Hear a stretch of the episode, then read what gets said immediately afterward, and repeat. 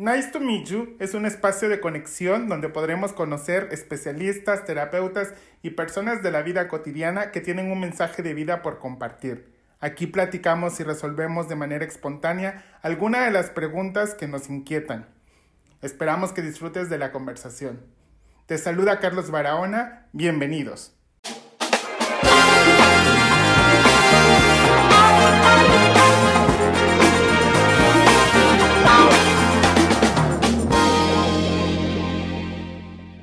¿Qué tal? Bienvenidos a una emisión más de Nice to Meet You. Me da mucho gusto poder estar conectados con ustedes, estar pues viviendo la vida, disfrutando la vida. Quiero agradecer antes de que empecemos a Marcia Estrada. Ayer fue mi cumpleaños, me mandó un regalo bien bonito, este, para que también visiten a Benito Mejía, que tiene detalles bien, bien padres y pues para apoyar un poquito los productos comerciales de consumo local y también a mi promotoría de Qualitas. Gracias por el regalo. Y hoy me acompaña Josefa, que la conocí hace como dos años, yo creo, más o menos, antes de que empezara la pandemia. Josefa, con quien tuve mm, un taller de interpretación de sueños. Josefa es este, una mujer que trae linaje maya, que es terapeuta, eh, más o menos de la onda gestal. Josefa, bienvenida. Muchas gracias. Pues quiero agradecer que, me hayas invitado y también que pues también que escuchen esta palabra porque tal vez no es mío solamente esta, este conocimiento, más bien yo he, yo he aprendido, eh, tal vez solo soy un canal de estas palabras o de, de este conocimiento. Hay cosas que pues que nacen del corazón, nacen de la vida, es una cosa como pues como el aprendizaje de la vida. Y en estos tiempos nuevos, podríamos decir tiempos diferentes con esta, con esta pandemia, con, con las situaciones difíciles, que también es real, es respetado, que esto no es la primera vez en la Tierra que pasa, siempre ha sido en ciclos de la vida, pero yo lo que podría decir es que ahora eh, quiero también recordar que, los conocimientos, eh, la sabiduría, los conocimientos vienen como aprendiendo, de como que se va pasando, pero eh, la sabiduría ha estado siempre, ¿no? Siempre la sabiduría de los ancestros, la, la tierra, del sol, de todo lo que existe, ¿no? Y una de ellas son las, las medicinas naturales, las plantas naturales. Y con, esta situación, con, con, estos tiempos diferentes, algo que ha pasado, que yo he visto personalmente, también en mi familia, en, en los grupos donde me he movido, es que como que antes sí estaba la planta medicinal, pero no estaba tan tomado en cuenta, como que estaba quedando a un lado. Y entonces ahora es como recordar, reencontrar la manera de volver a ocupar las plantas medicinales, por ejemplo, para qué sirve la calentura, qué plantas ocupamos para la calentura, qué plantas eh, pues para los bichos, qué plantas por ejemplo, el tomillo. Ajá, que pues, lo usamos prácticamente todos los días en la cocina, ¿no? Así es. Para aderezar, pero también tiene funciones medicinales. Es una de las plantas que antes, anteriormente, se embalsamaba, se, se ponía la planta para, para no echar a perder a los, cuando se moría uno, podían embalsamar los cuerpos con eso.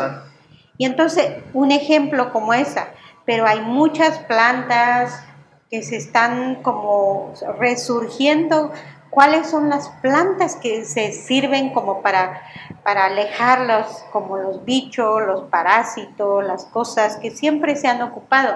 Y ahora es una oportunidad de como que volver a reencontrar, uh, volver a ocupar, volver a utilizar la creatividad como que ha surgido más.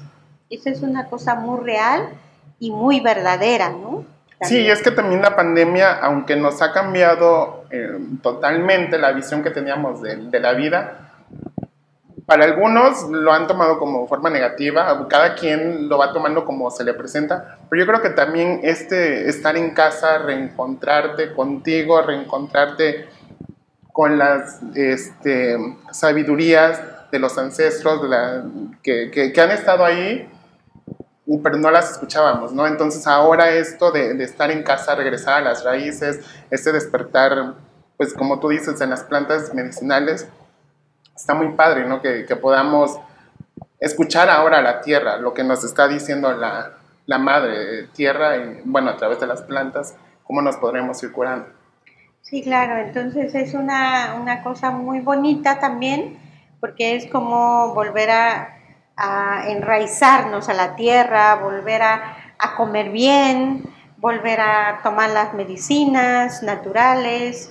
Eh, y entonces son cosas, por ejemplo, la ruda, el romero, eh, la albahaca, la caléndula, el cempasúchil sirve mucho para la calentura, o sea, son baños y ahora en los tiempos nuevos, diferentes, hay que tener fe, porque también hay que tener confianza. Cuando uno tiene más miedo, es cuando uno más le abre las puertas a, la enfermedad. Los mayores dicen que he escuchado es estar alegre, llamar la alegría, llamar la vida, llamar la fe, comer bien. Claro que tomar todas las medidas que uno pues también en sus manos, ¿no? No hay que exponerse. Pero una cosa desde los conocimientos ancestrales de mis ancestros, em, pues yo aprendí a, aprender el fuego desde muy pequeño, por ejemplo. Y pareciera que es algo sencillo para, pues, para, mí, es algo como que, pero también se aprende uno a, mirar el fuego. Y o sea, el fuego te cura, el, fuego te lastima si no lo sabes eh, hablar con ella, te puede quemar, pero también te puede despertar, te puede dar sabiduría, te puede eh, transmutar cosas. El agua habla, el agua, por ejemplo, es una madre, es, siempre el agua desde el principio hay tantos y grandes misterios en el agua, ¿no? Así en todos los elementos, si entráramos en, el, en nuestro calendario maya, tiene que ver con las plantas, tiene que ver con la, comida, tiene que ver con la práctica, tiene que ver con los elementos, tiene que ver con todo el cuerpo humano, ¿no? Sí, claro, y es que bueno, anteriormente nuestras, este, nuestras culturas prehispánicas, bueno, los mayas y también los aztecas tenían calendarios, además de padres bellísimos en su estructura, eran pues muy exactos, o sea, todo lo que, todos los, los planos que tenían, todo era cíclico y, y era perfecto, o sea, cómo manejaban ellos de lo mismo de las plantas, o sea, en qué momento sembraban tal planta y eso mismo los curaban, los, los alimentaba y los sanaban, ¿no? ¿Tú nos podrías platicar un poquito de, del calendario? La del calendario desde, bueno, por ejemplo, en la, por ejemplo, las plantas. Si querías eh, sembrar, por ejemplo, una manzana que diera mucho, muchos frutos, lo que se hacía era sembrar en, la luna llena para que se llenara de vida, ¿no? Y, esa planta eh, era maduro, no le, entraban los gusanos porque estaba la luna llena.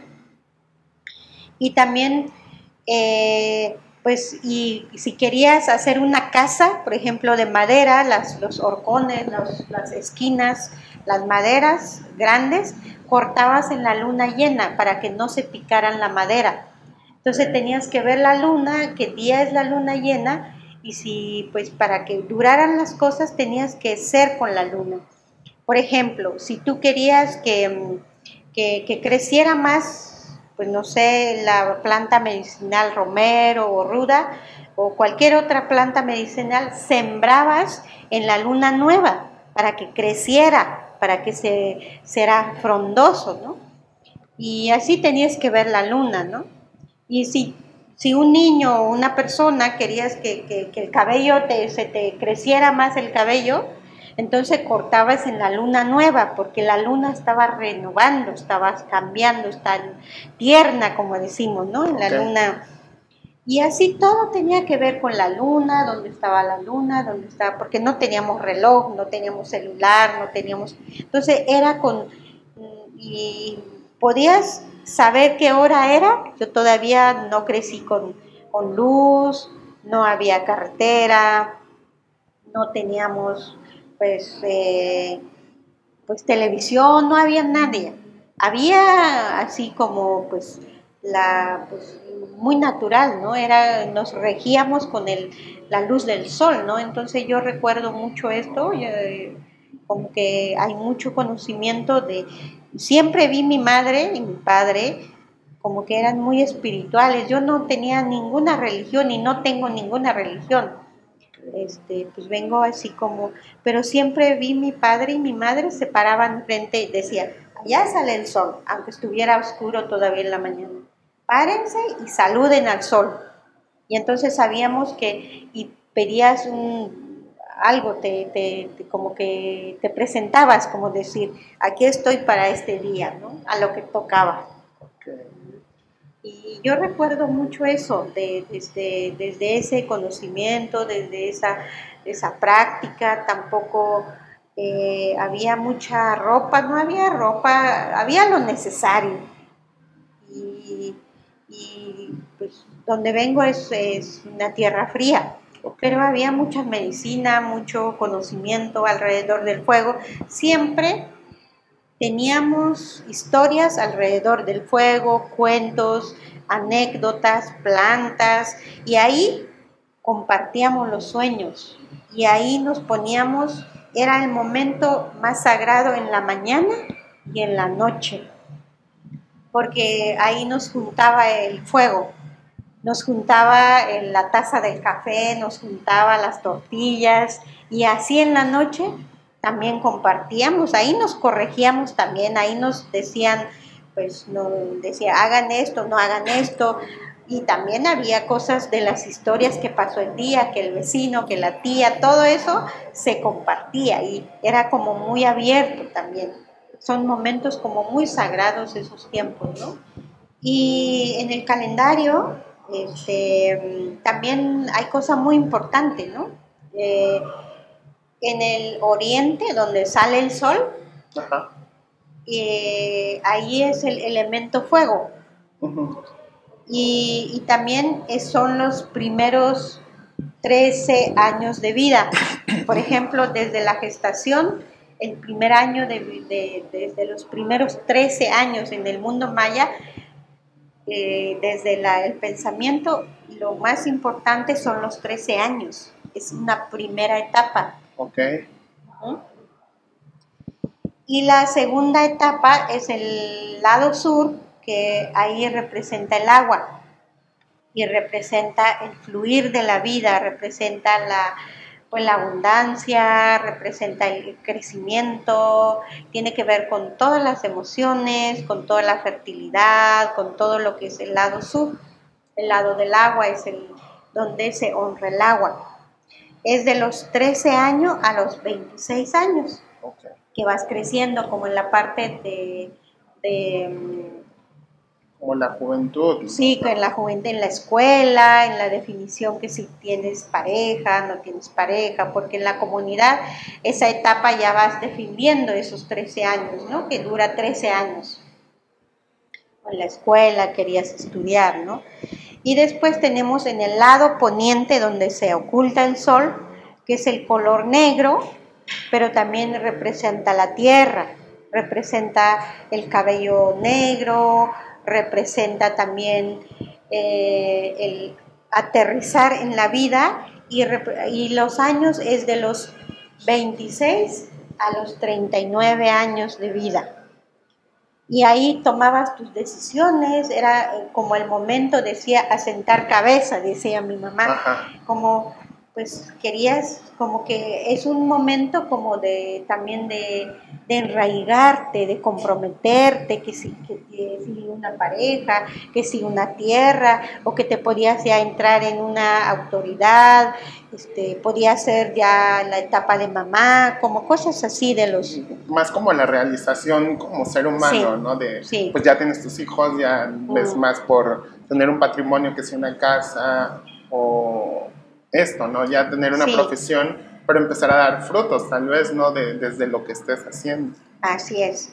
Y entonces ahí estamos hablando del lado poniente de los 26 a los 39 años de vida. Y de los 39 a los 52 años, que es en el lado norte, ahí estamos trabajando el aire, en la respiración. Y cuando y ahí trabajabas más como ya la madurez, que ya no te podías comportar como un niño, porque ya como que vas o a esa etapa ya puedes, es lo más probable, ya tienes hijos en mi, mi comunidad, hasta pueden ser ya abuelas o abuelos, porque inician muy pronto la maternidad o la paternidad, ¿no? La familia. Y ahí podrías ya ser abuelo. Pero también es como cuando salen las canas, y también yo todavía no llego a 52, ¿verdad? Pero, pero ahí es una etapa de madurez, ¿no?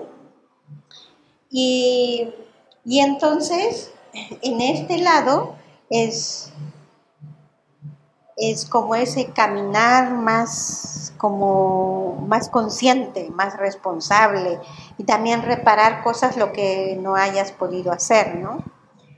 Y cuando llegas a los 52 años, entonces mm, has terminado el primer ciclo. Y es una un festejo, una celebración, porque está tu, como los 13 años de las cuatro direcciones, de los cuatro elementos. Y sigues al segundo nivel de los otros 13 años, en el lado oriente otra vez, otros 13 años, 13 años, 13 años, 13 años, para que sean 104 años, si es que tienes la bendición de llegar. Y si no, pues la etapa que vuelves a recorrer, pero en el segundo nivel. Y eso tiene que ver mucho con las 13 coyunturas. ¿Por qué eso?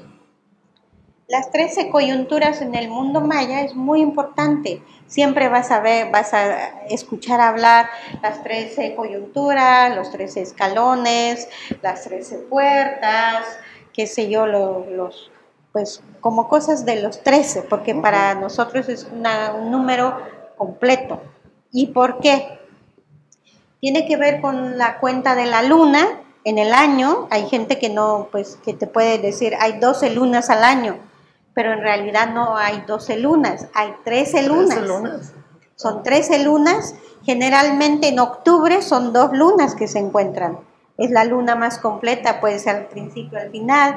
Un poquito se va moviendo cada año, ¿no? Pero, pero es, hay 13 lunas al año, contado por 28 días.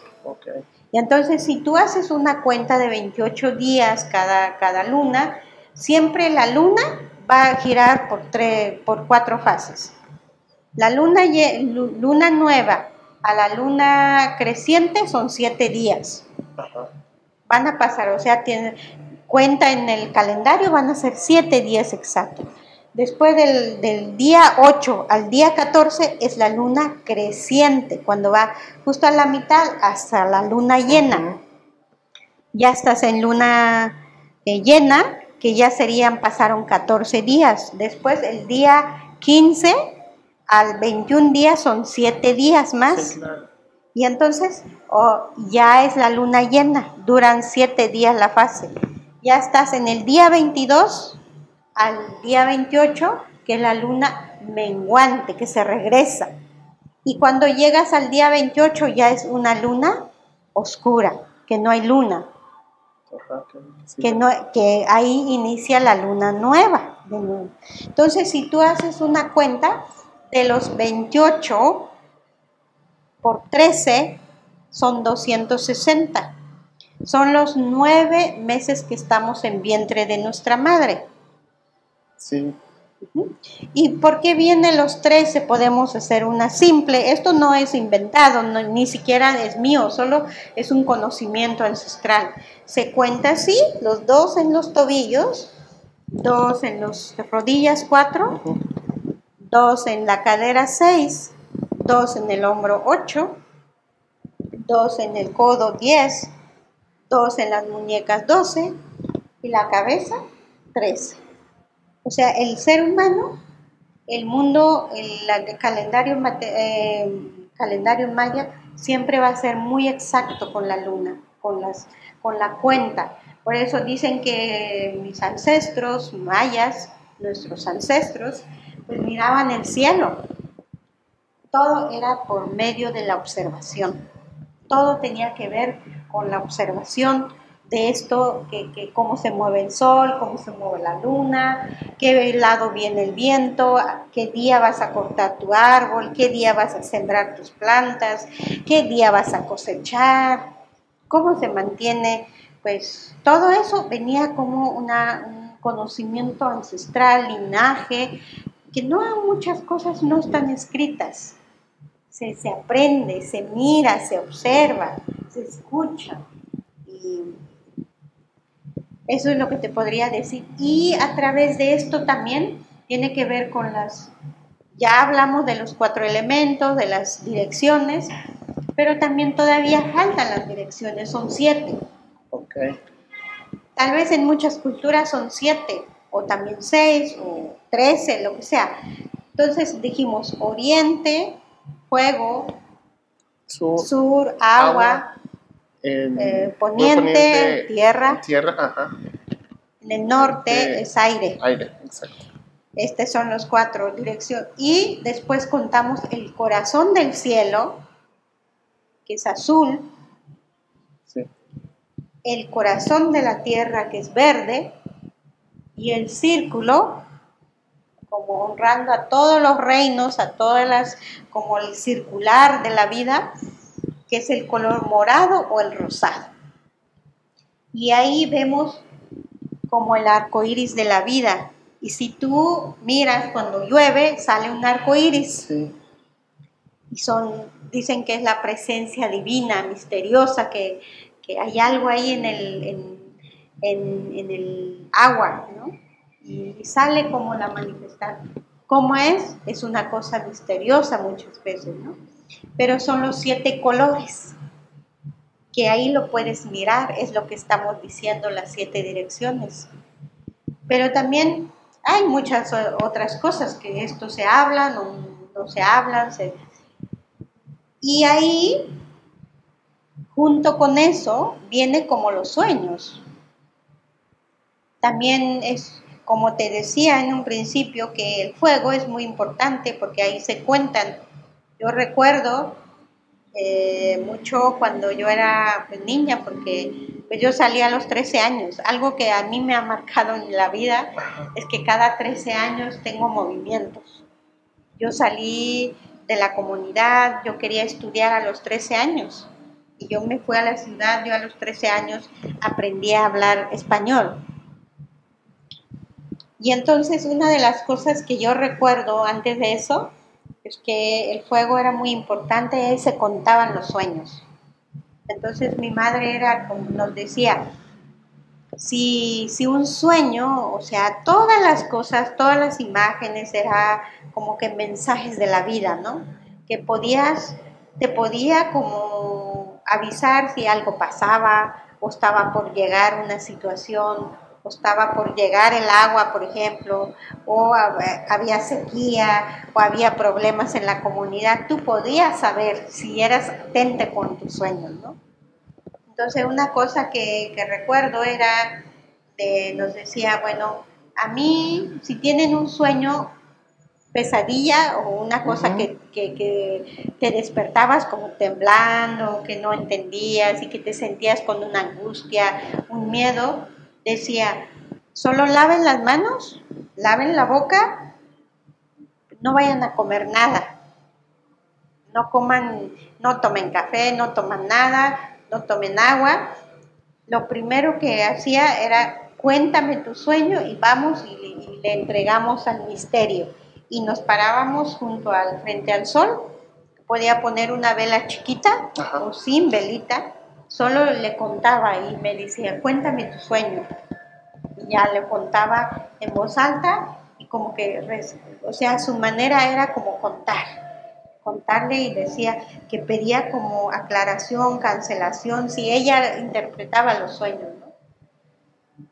O después podías contar muchas veces para que tu miedo o tu angustia o tu lo que fuera que, que no fuera agradable, entonces lo podías seguir contando para que se vaya como quitando la fuerza, ¿no? Y decía, y si quieren que se cumpla los sueños, no lo cuenten, decía. Sí, de- al menos de eso sí me acuerdo de, por ejemplo, de mi abuelita, que decía, si tienes un sueño que quieres que se cumpla, un sueño bonito, no lo cuentes, que, que se quede en tu interior y te quedes con esa magia para que... Porque cuando cuentas ese anhelo bonito o lo que quieres emprender, no falta la mala vibra, ¿no? Que, que viene alguien y quiere destruir ese sueño bonito que tienes, ¿no? Me imagino que que por ahí viene ese, ese dicho, ¿no? De tus pesadillas, cuéntalas para, como dices tú, restarle el miedo, el temor y poderlo, o sea, si es un miedo muy arraigado, poderlo trabajar desde tu interior para que lo sanes, ¿no? Y otra cosa que hacíamos también es que pues estábamos todos, ¿no? En alrededor del fuego y a veces mi mamá pues soltaba pues no sé, tabaco o incienso, lo ponía dentro del fuego, como que... Y, y después el sueño era un sueño como comunitario, cuando tú ya contabas en la familia, como que había mensaje para todos, como decía, bueno, yo, por ejemplo, a mí me mordió, un ejemplo, me mordió el perro en mi sueño. Y entonces mi mamá decía, cuidado que vayas a caminar allá en la milpa, cuídate en la serpiente, porque te puede morder la serpiente, una cosa así, ¿no? Si sueñas la cocina, por ejemplo, es que tiene que ver con tu corazón, o sea, es como compartir cómo eres, si eres cerrada o eres, pero tenía que ver con tu vida, con tu corazón, con tus sentimientos si soñabas la cocina porque ahí se, se, contaba, se decía, si en tu sueño vuelve a aparecer tu cocina, ¿no? Como cosas así, elementos. Y entonces había una, una manera también de contar los sueños. Alguien soñaba y decía, bueno, pues te decía algo tu mamá, ¿no? Mi mamá en este caso, ¿no? Decía, ah, a mí me parece que es esto. Si esto fuera mi sueño, me dice esto. Y entonces decía mi hermano, ah, si esto fuera mi sueño, yo escucho esto. Hay otra, o sea, así los hermanitos y mi papá o alguien estuviera escuchando los sueños, dice algo. Y entonces al final de cuentas, tú te quedas con lo que se te suena, no es que lo que te hayan dicho, eso signifique todo, ¿no? Pero algo te ayudaba a enriquecer tu sueño. Esa es una manera de expresar. Y también podías expresar, pintar tu sueño. Nosotros no lo escribimos los sueños. Eh, una anciana de, que, que, yo trabajé, que yo tomé medicina con ellos, decía, nosotros no, nunca anotamos los sueños, porque cuando lo anotas se queda como ya plasmado, en, plasmado en, en, en el papel, como que ya se quedó ahí estancado, decía. Ajá. Y nosotros decía, mejor bórdalos, lo que creas como una interpretación, bórdalos y así se va transformando en colores. Y lo otro, bueno, otro compañero que ya es como no tan, no tan viejos, pues su sabiduría, decía, bueno, puedes pintar, puedes escribir, pero no lo dejes dos, tres años anotado tu sueño. Cuando ya haya muchos sueños, hazte un fuego, quémalos para que se transmuta, se transforme, cumple tu sueño, porque si no se quede como encapsulado ahí. Sí, digo, sí, los sueños son para eso. De cierta manera para realizarlos. Y qué importante, o sea, si, ay, sí, claro, lo soñé y tal vez quede como una meta inconclusa, así de, pues no, no me está sirviendo de tanto. Sí, claro.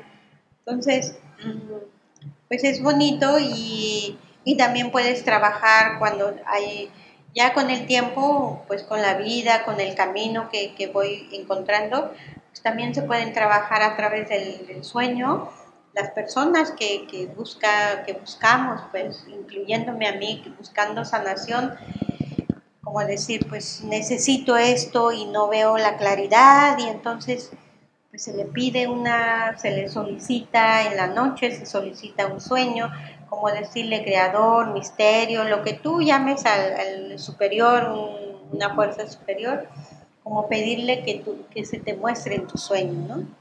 Entonces a veces se te muestra en tu sueño. Y eso eh, puede llegar, puede llegar los mensajes tal vez no tan claro, pero es también saber cómo crear y creer en tu sueño y poderla poco a poco, todos los símbolos, todas las cosas te pueden decir, si sueñas, no sé, un árbol, ¿qué te significará el árbol para mí? ¿Qué es para ti el árbol? Y si sueñas una hormiguita, pues ¿qué, me dice a mí la hormiguita? Si soy muy orgullosa, pues una hormiguita me enseña tal vez la pequeñez o la sencillez, una cosa así, ¿no? No necesitamos grandes mensajes que, que venga alguien que te hable y que esté vestido de blanco, no, son cosas que son reales, que, que está en tu cotidianidad también, ¿no? Sí, porque digo, generalmente cuando pedimos esa señal, me incluyo, es de, Dios, por favor, revélate o dime cómo solucionar tal cosa. Y sí, nos dormimos como esperando que tal vez aparezca esta persona y te diga, vas a hablarle a tal persona o por este camino. Es como lo que pensamos, pero ahora sí tiene más sentido esto de, ah, bueno, pues si soñó la hormiguita o una abeja, ah, claro, pues la abeja pues es trabajadora, tiene que estar en comunidad, o sea, ya le empiezas a, a darle un sentido del por qué estás soñando cada elemento. Sí, Entonces todo es como un, pues, un conjunto de, de, de, saber, de, de, estar conectado, porque a veces estamos tan desconectados con los medios, con los coches, con el teléfono, con la televisión. Entonces toda nuestra atención vaya como que poco queda como esta cosa muy real, muy palpable, pues eh, son tiempos que nos invitan a estos tiempos, ¿no? Creo que son tiempos de que volvamos a nuestro corazón, a nuestro cuerpo, a que no pensemos tanto, porque nuestra cabeza es como una maquinita, ¿no? Entonces es como poder respirar, ser consciente. Por ejemplo, hoy, hoy día en el calendario maya marca el 2 quemé. ¿Qué significa esto? ¿Qué quiere decir 2? Pues es el equilibrio, ¿no? Hay siempre va a ser de 1 al 13, como les decía. Siempre va a ser como una cuenta muy importante. Y también en el calendario maya es como un reloj, un, un, circulito va así, que cuenta 13, y otro circulito que va contando 20. Entonces, ¿y por qué 20? También tenemos 10 dedos en las manos, 10 en los pies. Y entonces es toda una cuenta si haces, como les decía al principio, si haces una cuenta 13 por 20 son 260 y son los de 160 días del nacimiento, digo, sí, del nacimiento. Puede ser antes, puede ser un poco después, ¿no? Pero generalmente eso. Y hoy día es el 2 que me. Entonces va a pasar, por ejemplo, hoy es el día de los ancestros. Es el día de pedir una disculpa si te has ofendido con alguien, es un día de, agradecer a tu linaje masculino, femenino, este, es me se llama.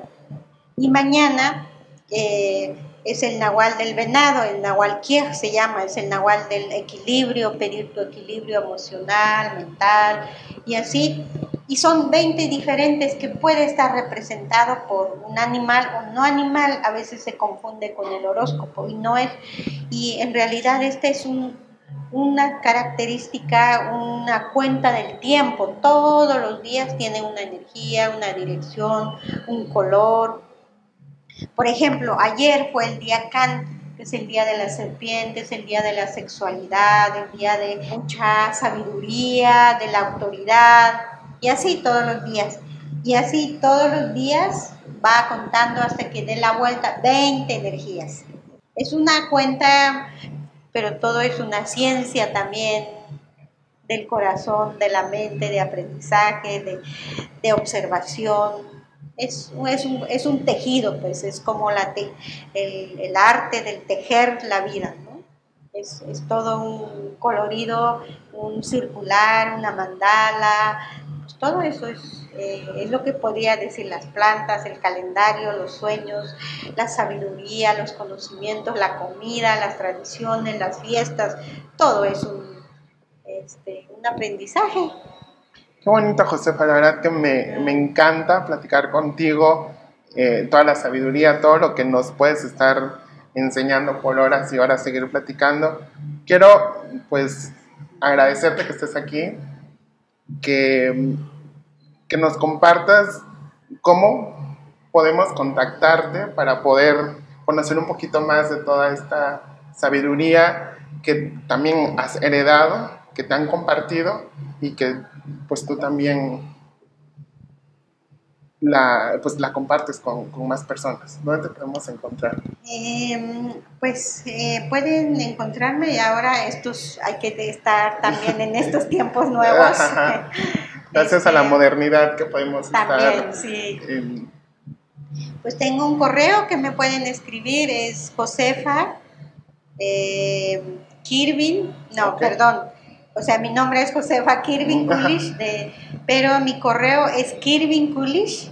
Pues estoy dando talleres en, distancia ahora, estoy dando eh, talleres de plantas medicinales este, y también en temporadas también hablo del calendario maya, ya como más personalizado. Perfecto, para que nos podamos dar un clavado. Digo, por ejemplo, yo ya sé más o menos cuál es mi nahual, mi fecha de nacimiento, y, y, la verdad que sí, es bien padre porque también como que te descubres y, y ahora pues ya lo, lo, puedes honrar y agradecer y tener una, una manera diferente de poder vivir, ¿no? Agradeciendo y honrando si puedo servir y poder ser algo útil también, pues sea, con mucho gusto y agradezco a la vida, a los ancestros, a mis padres a todo lo que pues, un canal también. Muchas gracias. Muchas gracias, Josefa. Nice to meet you. Y pues espero que puedas venir en otra ocasión. Gracias. Hola, Vaniki. Gracias.